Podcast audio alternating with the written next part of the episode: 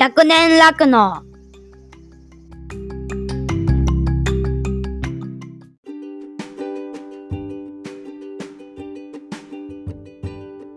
はい、どうも皆様、こんにちは。岡山小橋ランドのコバちゃん。誰？コバちゃんってえ、コバちゃん知らないんですか？今小橋ランドですよ。知らないんですか？何がおもろいこれ この笑いのツボがどんどん浅くなっていくんですよ。こう329まで行ってしまうともう、押せてないやん今のおしらく。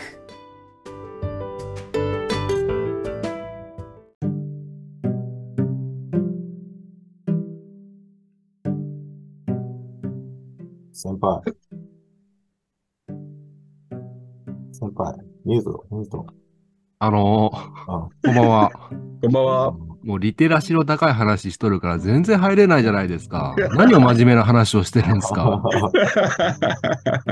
100年楽のよ、ここ。え ?100 年楽ので、ここ。あ、そっか。失礼しました。あの、話の流れをへし折って大変申し訳ないんですが、はいちょっと青ちゃんに物申したいんですよ。はいはいはい。なんすかあの編集の仕方。おうおう。変態になって、僕は変態になってるじゃないですか、僕が。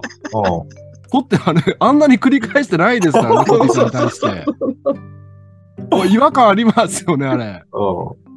いやあれ、編集してるなって気づいた人はいいけど、気づかない人もいますからね。あおちゃんがそういう、あおちゃんが S っぽい編集をするっていうね、なんとなくそういうニュアンスが分かってる人だったらええけど、はいはあ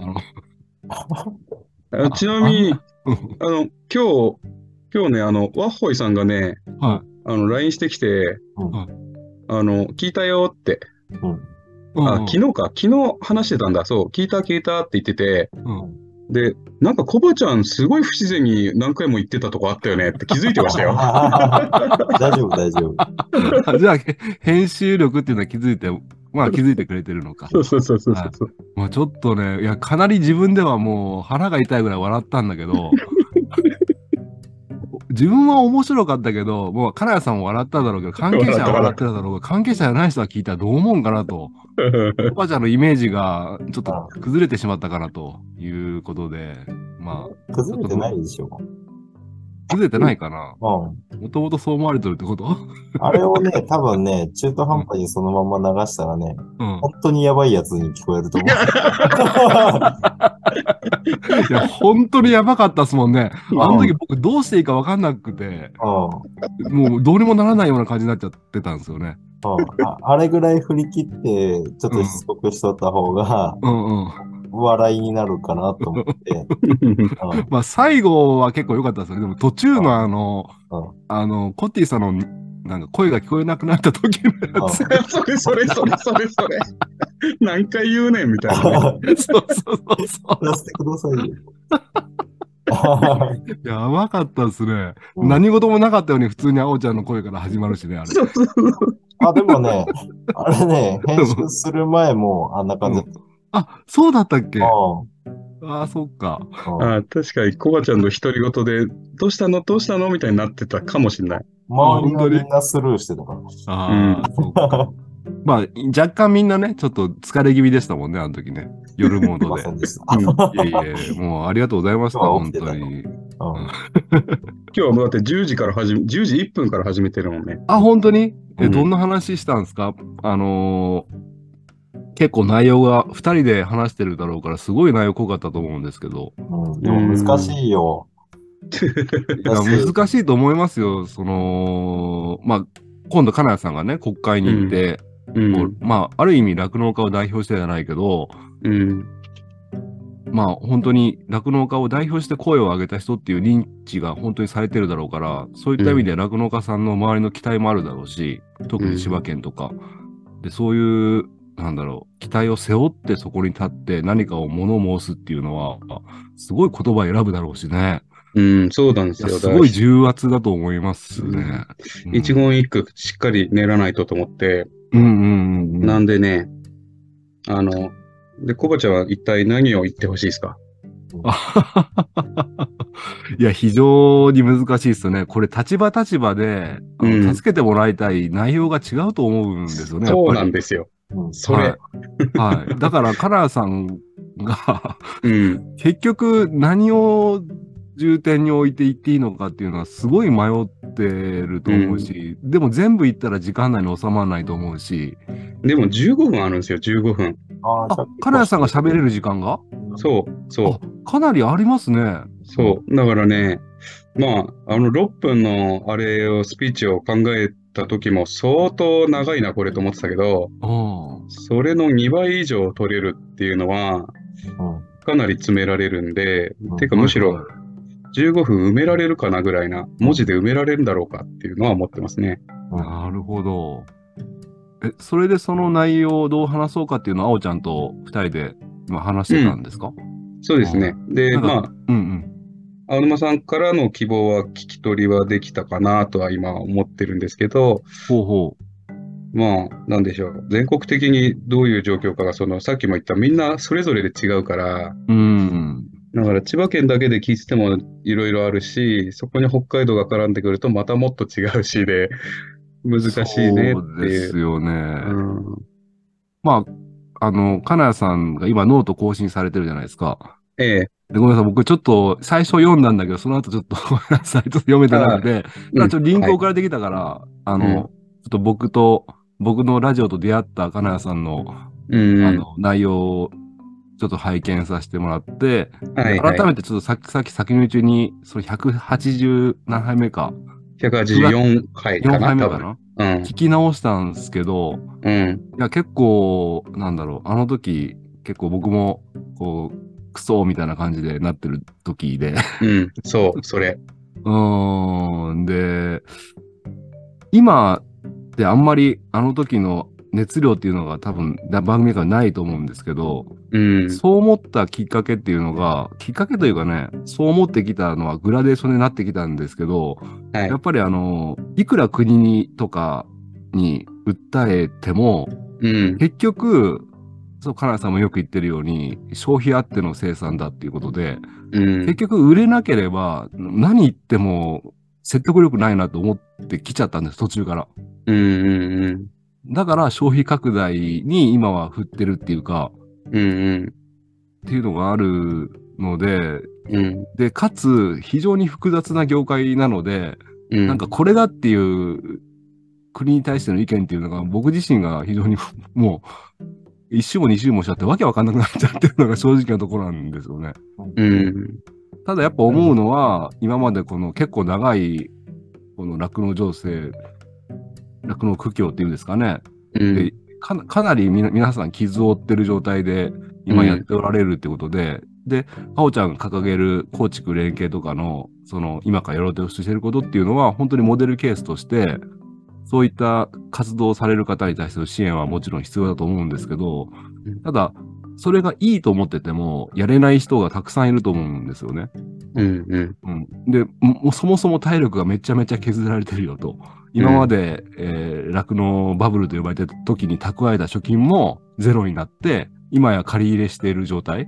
うん、うん、そういった人たちに一回、一回ちょっと体力を復活させるようなのは必要かなと思います。で、うん、そうですね。うん、僕は不満に思ってた、不満っていうかね、不満って思っちゃダメなのかもしれないですけど、一時期うんコロナの対策金で、前も話したことあるんですけど、えっ、と、前年の売り上げが1ヶ月でも、うん、うん、うん、なかったら200万円もらえるみたいな、うん、持続化給付金ですかね、ですかね。で、うんそれって酪農家には、まあ当然酪農家売り上げがあるから、もらえなかったわけじゃないですか。うん、でも、痛みは絶対酪農家の方がその時は大きかったはず。うん、そうですねまあわ。かんない。ぜ全部を知ってるわけじゃないからわかんないけど、それなりにすごい痛みは 確実にあったはず。経費が半端なかったから。うん。うん、だから、うん。それなりの、あの時は本当に酪農家ももらってもいいじゃんって、うん正直思っちゃいましたよね。うん思う、思う、思う。うーん。だからその補助金の制度っていうかね、あとは最近では、ごめんなさい、僕は途中的でいっぱい喋っちゃって、あのウィーバーラインの件とかね、うん、うん、はい。あの5%うん、っていうなぜか決まってて、それはそれなりにどっから聞いたかわかんないから聞き込みしてそういうふうに決まってるんでしょうけど、うん、せっかく国から補助金を、消費者さんから、ね、全国から集まった補助金を出してもらうてるのに、うん。その数字の精度がちょっと狂ってんじゃないの？みたいな。うん。あるある。だって、か、だって、金谷さんもウィーバーライモンの使用者でしょ？うん、そうん。で、それが、あれ聞いて5%って違うくないと思ったはずなんですよ。う。うん、思う思う思う。うん。そういうのとか、せっかく出してくれるんだったら、有効活用したいよねっていうのは思いましたけど、うん。そういうところですかね、僕はなんか最近思ったことは。うん。うん。まあ、ごめんなさい。多分、青ちゃんとカラーさんが話したリテラシーの高い話とは、だいぶレベルが下がっちゃったかもしれないけど。いやいやいやいや、でもね、俺そういうのが聞きたいんですよ。本当に。うん。あの、人によってその困ってることって様々で、うん。で、いろいろ話聞いてると、やっぱりそれぞれにいろんな話が出てくるんでね。そうですよね。うん。でう、んさっき、あの、構築連携は素晴らしいっていうことを言ってましたけど、その話もしてたんですよ。さっうんうき。んで、それが地域によってはできない地域もあるっていうとうん。ころで、うん全振りして、その構築連携を応援するっていうのもどうなんだろうっていう話してたんですよね。なるほど。まあ、確かにうちの地域とかだったら、ものすごいでかいマッシュルーム工場みたいなのがあるんですよ。でもその堆肥なんか、もうそのマッシュルームで出るなんか堆肥がもう大量に出るから、うんそれをみんなタダでもらってるような状態。あーだから牛糞ってみたいな、はてな、みたいな感じもあるし、まあその牛糞の価値を、まあこっちから発信していかなきゃいけなかったりするんでしょうけど、今のところ、なんか、僕の地域では、なんか堆肥足りてるよみたいな雰囲気。うん。なるほど。そういうのもあるし、あおちゃんとこみたいに、まあ田園地帯っていうんですかね。うんうん。あそれで、まあ、もろもろあって、ううんうまく言えないけど、なんかこう、や、やれそうな気が。でも、あおちゃんはね、でもね、ススーパーマン的な感じだから、うん、そう、そうなんですよ。本当に俺ね、あの、いつか言おうと思ってたんですけど、うん。青沼さんはすごいっすよね。新規すごい就農者で、この情勢でし新しい牛舎建てれるって本当にスーパーマンだと思いますよ。うん。だからね、あの、ある意味、あおちゃんに賛同もするし、逆に申し訳ないけど、できないよと思っちゃうところがあるんだ。正直言うと、ね。そうなんですよ。だから、あの、うんアンチも出てくると思うんだよね、あおちゃんには。うん。うん。だから業界の中で言ったらトップオブトップなんですよ、青沼さん。もうんう、すでに。全然ですよ。いやいやいや、もう新しい牛舎建てて乳量40キロ出せるってもうん。う、多分、だって俺、ね、ノートにも書いたけど、3代目でまだ30頭牛舎なの？みたいな。ああ。だからね、もうその、それと比べれば、もう、天と地の差がある。うん。うん、もうこれから先一体、本当に100年後にはどんな牧場になるんだろうって、すごい楽しみな牧場うんの最高の部分にいると思うんですよ。うんうんだから、だからね、そう、この話をしようって、その、なんだ、6月1日に何を求めるかっていうのを聞こうと思ってたんだけど、その、全体的な、うんバランスで言うと、トップの青沼さんが求めることと、仮想の 私らが求めることっていうのは全然違うことなわけですよね。だからね、まあ今日ど、どんなことをお話しするんだろうなと思ってたけど、まあ、あの、うんうん、あの、そんなになんかとんでもない希望じゃなかったから、あ、ちょっとよかったっていうね、安心したところがあって。うん多分ね、まあ、基本的に、そうですね、今回の問題に対するヒアリング一連の、で言ったら、そんな突飛なことは多分言えない。うんうん。うん、どこに問題があったと思うかっていううん 話でいくと、さっき言ったような内容うん。かな。で、やっぱり、酪農の現場サイドうん。たら、やっぱり、えー海外情勢の影響を受ける、受けたのは間違いなく餌でしかない。うんうん。で、その生産基盤がなかった。弱かった。全国的に見れば。もちろん、それをすごい強く持ってる形態もあるけども、うん。うん。やっぱ、日本で見たら足りてないですね。で、それって今後出てくる新規参入者うん。で言ったら、明らかに足りてない状態から始めないといけないんですよ。うん。うん。うんで、その、そういった経営者が置いてかれない情勢に飲まれないためにも、やっぱ日本全体として飼料の生産っていうのが、もっと強ければ、為替の影響だとか戦争の影響だとかを、ここまで受けてなかったんじゃないか。で、コバちゃんのところみたいに一人でやってて、その餌なんてっていう人も、日本に日本の餌がいっぱいあれば、別に TMR 工場でその餌作ってやれれば、うん。ああ為替の影響でここまで何十円も平気で変わってしまうっていうようなことはなかったと思うんですよね。う。うんんまあ、次の課題はそれかなと思うし、うんうん。まあ、国産ですよね。国産の飼料生産。うん。うんうん。で、まあ、自給飼料とかそういうことじゃなく、まあ、えー販売目的で育てる農家がいて、それを買う酪農家がいるっていう体制をもっと広げていく。そうですねう。ん。で日本は根本的にやっぱ餌を作る農家が少なすぎるんですよ。うん。そう、そうなんですよ。うんそうですよね。その辺の、まあ、例えば国産の飼料生産っていうところで言ったら、やっぱね、その、今、今やってる人って、そのノウハウと機械を持ってるっていう凄まじい強みがあるんですよね。だから、その、これから先、その国産の飼料を作るって言っても、まあ、例えば、こう甲州農家の人がやろうとしたら、さっきも青沼さんとね、ちょっと話したけど、じゃあ、ロールベーラー買買うとか、その、うん。一つ一つの問題じゃなくて、すべて一気に揃えなきゃいけないとかっていうことがあるから、うん。だからね、その、まあ、俺としては、やっぱ自給飼料をすでに作ってる人はもう作れてるわけだから、うんそこをさらに応援するような形であったりとか、まあ、そこと、うー甲州農家がつるめるような体制づくりうんみたいのは、まあ、1日には言いたいなっていうのは、俺の、俺の個人の意見として思ってたんですけど、うんいい、いいと思いますね。もともと持ってるそういうのを広げていくっていうのはやりやすいですよね。うん。で、今のところってそういうのが全然なくて、その、まあ、あるとすればクラスターでその面積を広げるときに機械の半額補助っていうのが基本なんですよね。うん。だから、そもそもやってるだけで金になるわけじゃないっていう。あの、田んぼで言ったら米だったら単8万円とかそういう補助金があったと思ったんですけど、うんそういう、なんだろう、継続的にただやるだけでお金になるような補助金っていうのをくれませんかねっていうのは、なんか作ってる俺が言うのはバカみたいだけど、そういうのは思ってますね。あ、なんかそれって地域ので違うんですかね？うちの地域はなんかや、広さによってもらえる補助金があったはずですけど、どうなんだろう、全国的にない、あるんかな？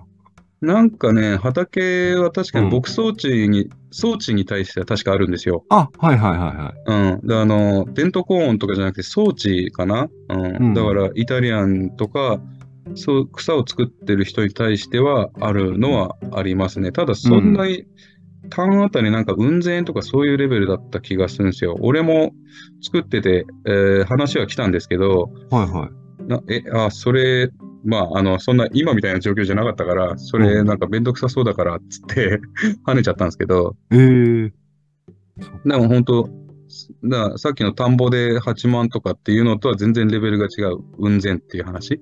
うん。えーでそれじゃあねっていうところ。ああ、なるほど。うん。いや、本当ですよね。あの、牛飼いながら自給飼料作ってる人とか、まあ、スタンド FM とかでね、最近結構みんな大変そうだなと思って聞いてるけど、夜配信してるようちゃんとか、うん。魂が抜けたような声してましたもんね。終わりました。だから、やっぱ、牛飼いながら、その、まあ、農飯器だけかもしれんけど、うん。やっぱ、そうすると牛のことが見れんしね。うん。まあそのうん。経営規模とか、その従業員の人数とかにも当然よるんですけど、うん。家族経営でって言ったら、やっぱ、そしたら牛のこと見れんから、牛の、あの、成績、牧場の成績は、餌代が浮いても逆に見れんから悪くなっていくみたいなね。うん。そう、そう。うち、乳量が少なくなってうちそれ、とかうちそれ。あ、そのパターン。だうんから、やっぱその、別で餌を作る人がおって、変えるとか、まあ、金谷さんだったら、うん。なんだっけ、えー、そういう、えーやってるのを広げて、なんか、構築、そこで別で構築連携できて、ちょっと自分の時間ができるみたいな、うん、そんなんがあればいいですよね。うん。って思ったけど。なんかまあ、チャットに送りましたけど、うん。これは、うん。これが今多分、飼料生産を強化する上での国が出してる一番大きい支援事業だと思うんですよね。1万2000円だ。うん。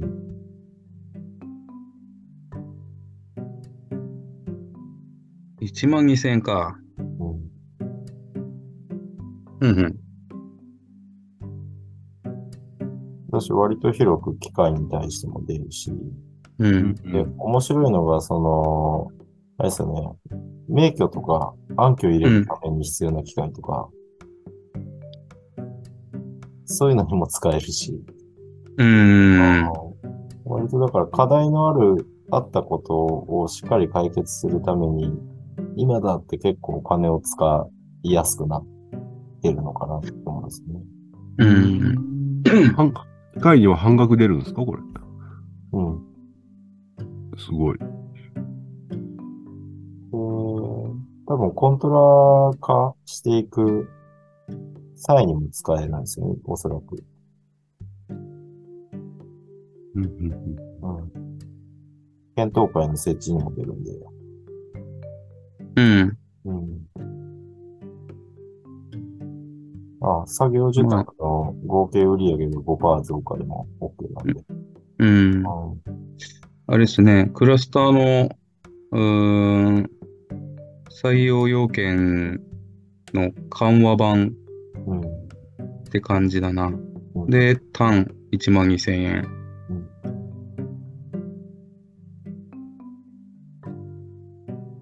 うーん。まあ、こうこういった国のも知っておくと、また、うん、そうですね。の仕方っていうのは、うん。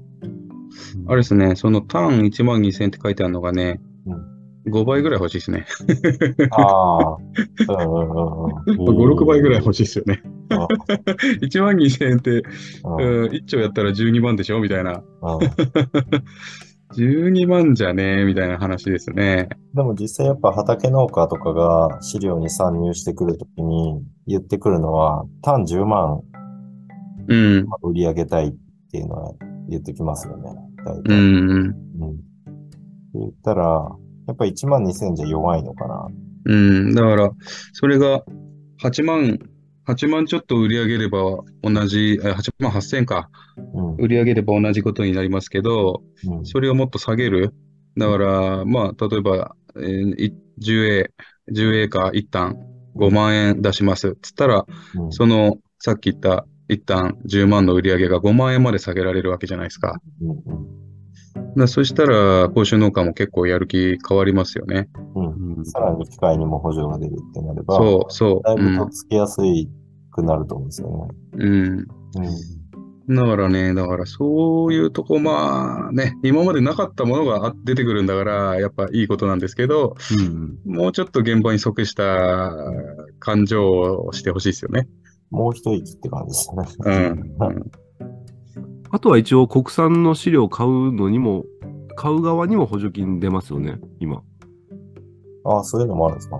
よん確かね、ワンロールぐらい、ワンロール何キロか、なんか何キロかのにつき1000円出るやつが。うちの地域だけかもしれんけど。うん、俺も初めて聞いた、それ。あ、本当ですか？うん。だから、ただ、やっぱこの、なんだろう、この、わからないですよね、いっぱいあってね。うん。ただ、今あの、運搬費に関しては、なんか去年から出るようになったはずですよね。その補助が。へー。だか、ら、その、うーなんだろう、運ぶ際の燃料費とか、その、まあ、運送業者頼むんだったら、そこに対しての補助みたいな、うーん。うん、が出てるようになったはずなんですようん。ただ、そんな大した金額じゃなかったと思うんですけどう、んまあでも、北海道から大量に買ってきて、その運送費の、補助があるよりも地域で生み出す方がいいんじゃないかなとは思いますけど。まあそうでしょうね。うん。結局最終的にはそういう話になると思うから、確かに。今からそっちを目指しておいた方が。うん。そうですね。だ地域で生み出すこと。うんで、それがだから、まあ、俺らみたいな酪農家じゃないところの報酬農家ももっと参入しやすい状況。うん。で、まあ、俺らみたいな作ってる人ももうちょっとやりやすい状況。うん。ううん。うんあすごいわがまま言ってますね。でも、あー開発は無秩無秩序すぎましたよね。確かに、そう、そうなんですよ。う。うんん。それは多分どっかのタイミングで是正しするかうん。していかないと、うん。生産性の向上ってやっぱり見込めないんだろうん。うなと思いますね。うん。そうなった時に結局、じゃあ畜産農家が環境を変えなきゃいけないのかっていう風になりそうな気はするんですけど。うん。うんそれも嫌ですよね。おてか、俺は嫌だな。ううんん。思うわ。なんで俺らがみたいな。あとそうそうあの、あっちだろうっていう。まあ、そ、そ、その辺の議論になると、こう、後先じゃないだろうみたいになっちゃうんですけどね。なんだけど、うんまあ、なんだろう。やっぱり、まあ、海外でも、その景観を守れとか、そういうのありますからね。なんかヨーロッパの方とかそういうの強いみたいですよね。ですね。ううんちなみに、あの、ああの、コバちゃん、コバちゃん、さっき、まあ、はい補助金、補助金欲しいみたいなことを言ってたと思うんですけど、まあ、もらえればもらいたいですけど、あんま大きい声じゃ言えないですよね。いやいやいや、それをだから、あの、ほら、184杯目聞いたでしょ？はいはいはい。それをあなた自身が言ってたんですよ。声を上げようって。うん。それを俺は書いたんです。だから書いてんすよ、俺は。なるほど。うん。だからね、え、いくら欲しいですか？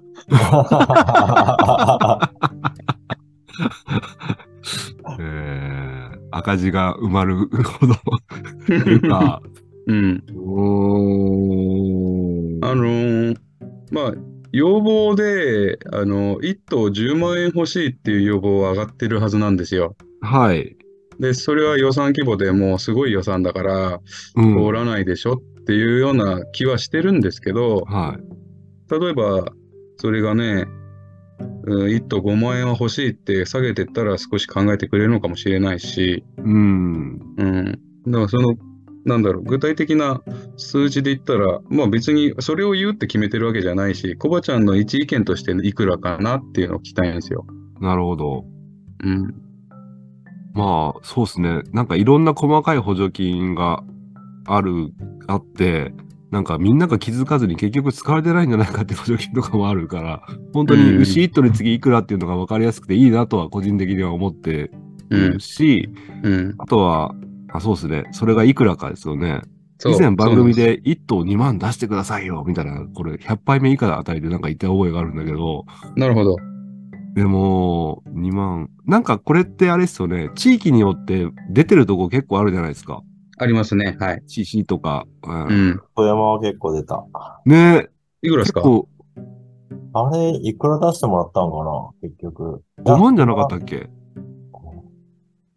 結構多かった覚えがあるけど。5万までは行ってない気がする。出ない？うん。まあでも、生乳生産量をもっと増やしたいっていう件であれば手厚いのは確かにわかりますよね。うーん。ああ、そっか。うん。で、ちなみに千葉県は、えっと、5000円去年出てんすよ。ほうほうほうで、今年もう一回出るような話を聞いてますね。うんそれが金額がいくらかっていうのはちょっとわかんないんですけどね。うん。なるほど。富山いくらいいのかなあんま不確かなこと今言えないですけど。うん。岡山も少なからず出てますね。ごめんなさい、不確不確かなこと言えないからみんな覚えてない。いや、でも、なんかこまごまと出るのねと思うな。うん。うん、えなんすか300万ちょいぐらいはもらったような気がするんですよね。おー、でかいですね。う。ん。大きい大きい。すごい。そこまではないな。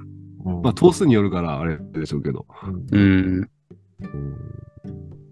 なそ、それぐらいもらって、えっと、去年の、あの、申告上は所得が、一応、うちはマイナス100万やったんですけど、うん。そのなんでマイナス100万もついたかって言ったら、牛舎建てる設計費用うん。説明の際に、先だって払ってるんですよね。なるほどの授業に乗っけてなくて、先にそれを費用計上しとって、それが850万ぐらいなんですよ。って言ったら、実質700万ぐらいの黒字。うんうん。うんなるほど。言っとるんで、やっぱそれぐらいは多分もらっとかんと、うんうん。うん健全な経営っちゃできてないはずですよ。うん。いや、もうスーパーマンですよ。いえいえ。なるほど。うんいや、まあ、だから、それぐらい、要は300万、うちの規模で、計算牛40頭ぐらいの規模で、えっうん。と、年間にして、その一発で300万から400万ぐらいの補助金、ドカッと出してくれて、そんな感じなんで、うん。出てない地域は、やっぱそれぐらい、うん、で、ますべきかなっていうのは。うん。うん、まあ、その分赤字うん、っていうような感じですよね、きっとね。うん。多分現金が回らないはずなんですよ。本当に。回んないっすと回んないっすうんうんうん。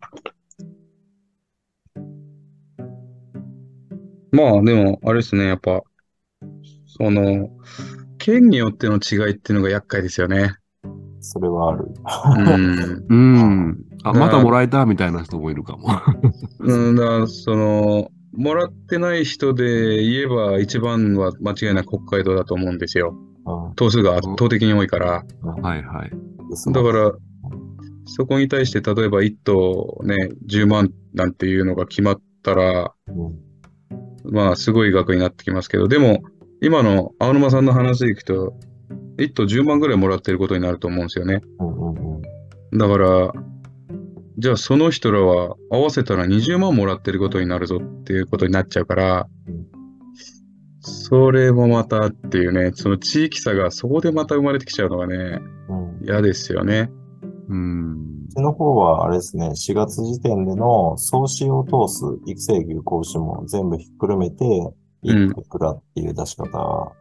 うーん。うちがそのタイミングで多分80頭ぐらい、うん。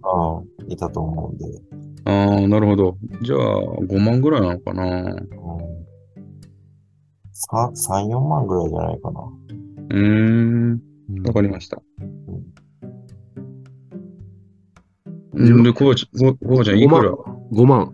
え、5万 ?5 万 ?5 万くれって言う僕ちょっと、個人的に恨み持ってるのが200万もらえなかったっていうのが恨み持ってるんで。計算牛として、今計算したら40頭として、うんう200で割ったら5万だったから、ん。なるほど。まあ計算牛で言えばね、まあうん育成とか、あれ合わせれば3万とかでもいいかもしれんけど、うんうんだって、だって金額的に、金額的にっていうか、傷を負ってる額的にはそう変わらんし、酪農家も苦しんどんのに、なんかコロナ補助で。もらえんかったっていうのはやっぱね、ちょっとずっと引きずってますね。うん問い合わせもしたんですよ、僕。うん。うん。まあまあ、それはね、あれですけど、うん。決まりですまあでもね俺、思ってるのは、1頭10万円っていうのがね、結構、周りでは言ってる人がいて、うん。で、それ、まあ、三原さんなんかに言わせると、もう800億円っていう予算は政治的な判断でしか出ないっていうね、あの、もう総理の声がないとみたいな、うん。そういうところになっていくみたいなんですよ。だから実質難しいであろうというのは思ってて、で、ただ、まあどうしてもこの酪農危機っていうのは、じゃあ誰が起こしたんだみたいな責任問題になってくると、その責任はどうしても国は半分持ってんじゃないのっていうのは思うんですよ。うん。まあ、増産増産ってクラスターって実際やってきて、やっとその拡大要件を取り下げたのが去年の話ですから、うんだからそれまでずっと増産できたのは誰だっていう話になったらやっぱり国でしょっていうね。うんで、その責任は何もないのかっていうのはあると思うんですよね。うん。だそういう意味で言えば半分、10万円の半分5万円持ってくんないっていうのはなんかね、いい言い方なのかなとは今思って。うんうんうん。うん。だから、コバちゃんが5万円って言ってたよって言ってきますか？そんなネーム、ネーム、え、え何？皆さん聞いてますよね。うん。酪農家にヒアリングする前に、酪農家の声聞いてますよね。うん。まあ、でもまあ、ちょっと参考にして、まあ、文章はもっと練ってとは思ってますけど、うん。まあ、一つ、それは思ってたんですよね。うんだから、さっき5万って言ったその持続化給付金の200万を根に持ってるのはね、あるんだけど、まあ、金額としてはいいのかなとは思ったんで、うん参考にさせていただきますよ。もし余ったらそれ、それ言ってくださいよ。200うん、あ万もらえなかったていうか、15分あるから絶対余ると思うんで、あの、持続化給付品っていうのがあったと思うんですけど、酪農家は一人ももらってないはずです。でも、肥育農家さん、あ、和牛農家さんはもらってますって。うん、と頭数売るタイミングずらせばもらえるじゃないですか。うん、そう、それね。うん。だかうん。ら俺ももらおうとしたからわかんすよ。うん。もらえねえってなって、でも、うん和牛やってる人で近くでもらったよって人がいたんで、うん。っていうね。関関連業者さんもそうですよ。あの、うん修理屋さんとか、あの、業さん、個人でやってる方とかも、売り上げちょっとずらしてもらってる、200万もらってるんですよ。うんうん。で、その、それを、その関連業者さんの元となる僕たちが絞ってるミルクをみんなで食い潰してるじゃないですか。それをうん糧にして食べてるのに、うん僕たち厳選の 人たちがミルク販売して売り上げがあるあるからっていう理由で、売り上げあるけど儲かってないじゃないですか。うん。でもらえないっていうのは、やっぱその、そもそもおかしいんじゃないかなってそ思ってましたね。うん。でそれもらうんだったら、本当15日分ぐらいの売り上げにしなきゃいけないわけだから、う。ん。ありえないですよね、そんなの。うん。うん。まあでも、やっぱりね、その、本当に、様々一応いろいろ出してくれていると思うんですよ。その、例えば家畜共済とかもあれ結構補助金出てる、補助金っていうか国のお金がうん。とかね。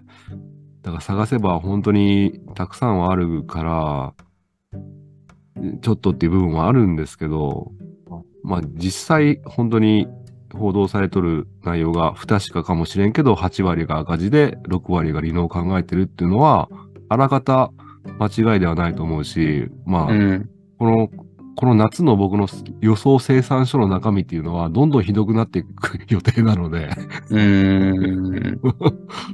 だから、うーん、もうちょっと痛みの部分をこう治療してもらいたいなっていうのが正直なところですよね。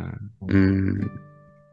あの、ちなみに、えー、コバちゃん家で言ったら、あのなんだろう、餌を、まあ、草のランクを落としてるとか、その、カス類を入れるとか、はいい。ろいろやってきてて、はいその、成績自体は保ててますか？いやー、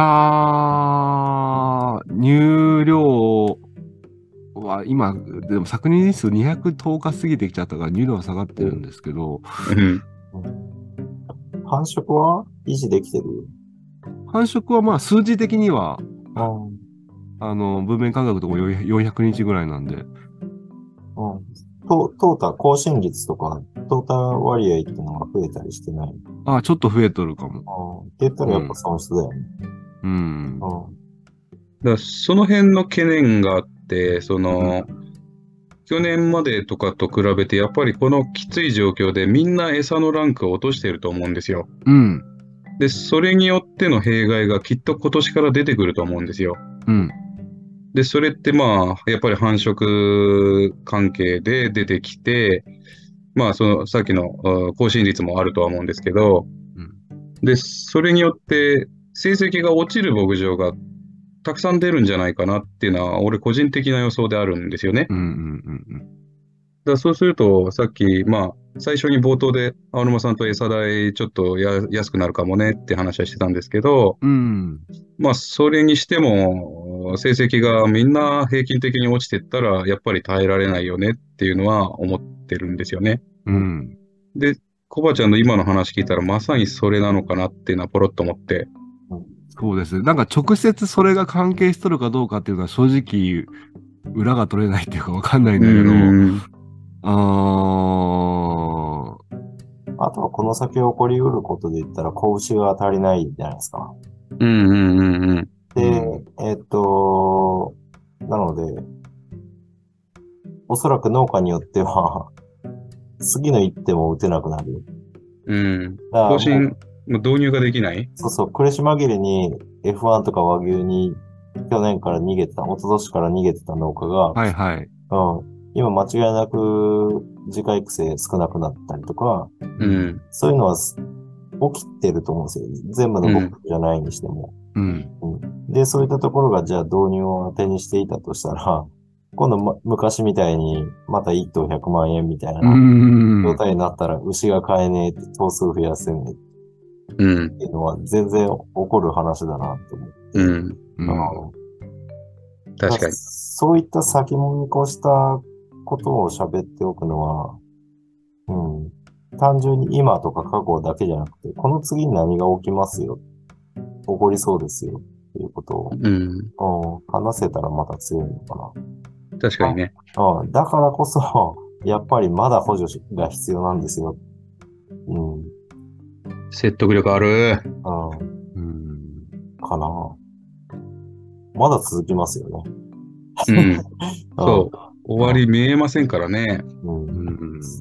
やっぱりその、うん、増産には3年かかるっていううん。間違いなく減産に向いてるので、うん。うん、これが今たとえ食い止まったとしても、うん、やっぱり3年かかるんですよね。完全に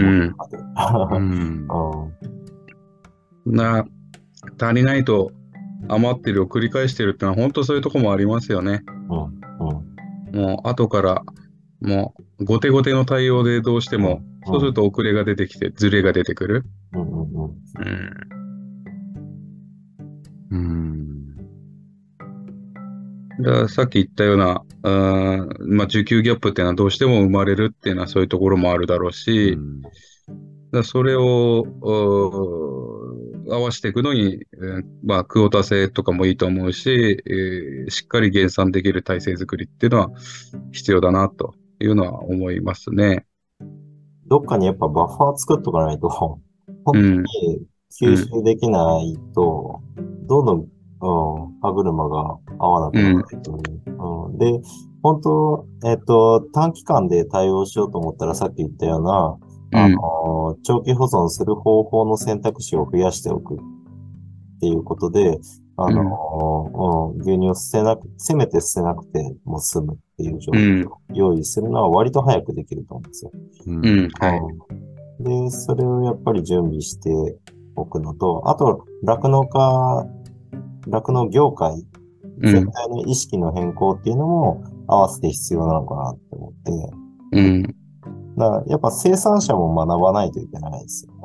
うん、そうですね。で、だから、結局、やるのは私たちだっていうことも、うん、忘れないようにしとかないと、うん、うん、今これで補助もらったりとかして、なんとか生き残って8年後とかに、うん、海外の情勢見て安いから、またし自給飼料生産とか、国産の飼料生産をやめて、うん、安い方へ安い方へって流れるようなんであれば、まあその時は本当に国からも国民からも見放されるでしょうねっていうのは、うん、自覚しないといけない。うん、必ずその業界を前進させることっていうのは、どんな情勢下においても、うん、うん、見失わないように、畜産農家がしておくっていうことも、うん、うん、ちょっと心に留めておかないと。うん、そうですね。うんいや、やっぱスーパーマンですね。説得力あるわ。うん。いや、だからね、本当まあ、全然話あれですけど、新規就農者って俺すげえ、もう誰も、すべての人を尊敬できるんですよ、俺は。うんなその中でも本当にね、青沼さん俺すごいなと本当に思う。いやー、ね、楽しんでるだけですけどね。やることこんなにたくさんある、みたいな。変態だ。今までこの業界何やってたんだ、みたいな。まあ、とりあえずはちょっとね、今日の聞き取りは、いい感じです。いい感じですか、うんうん。ちょっとまとまりもなく喋っちゃったので、あれでいすけど。やいやいや、う。うんんちょっとこの音源、ほとんど編集せずそのまま上げようと思います。あ、構わないです。はい。うん。変なこと言ってないんで。うん。うん。だし、その方が多分、うん。まあわかりやすい考えてた内容もあると思うし、多分聞き返したら、ああまた思うこともありそうな音源なので、うん。あんまいじらずにそのまま上げようかなと。うん。あれですね、なんか、コバちゃんの、なんか、え？あの、コッティさん可愛いみたいな、一回もまあ、今日はコッティさんいないし。うん。いや、あのそうですね。僕は、まあ、コッティさんがいないとエンジンがかからないので。申し訳ない。よ、呼んでないですか、今日？今日はね。呼んでないようん まあ100連絡能なんでね。うん。そうそうそうそうそうすいま。せん。ああ、でもコバちゃん今日早かったね。今日も早かったね。うん、あのやっぱ何かあると思うことって大事ですね。早く終わらしてもね、今はいないし。な、なんなんすか？最終的に何なんですか？いい話だったのに。いやいやいやいや。うんうんって首うなずき、うなずいてましたよ。こ言葉には出してなかったけど僕。すごいええこと言うとるわと思って。うん最終的に何すか？僕は傷ついて終わりなんすか、ごめん、なんか本当う。んうんだからそ、あ、いやいや、謝らないでくださいよ。あ謝るからダメって前も言ったでしょ。はい。うん。余計傷つくわ。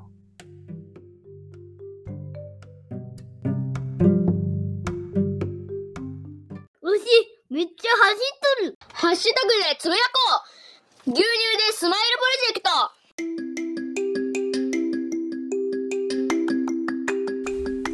100年楽の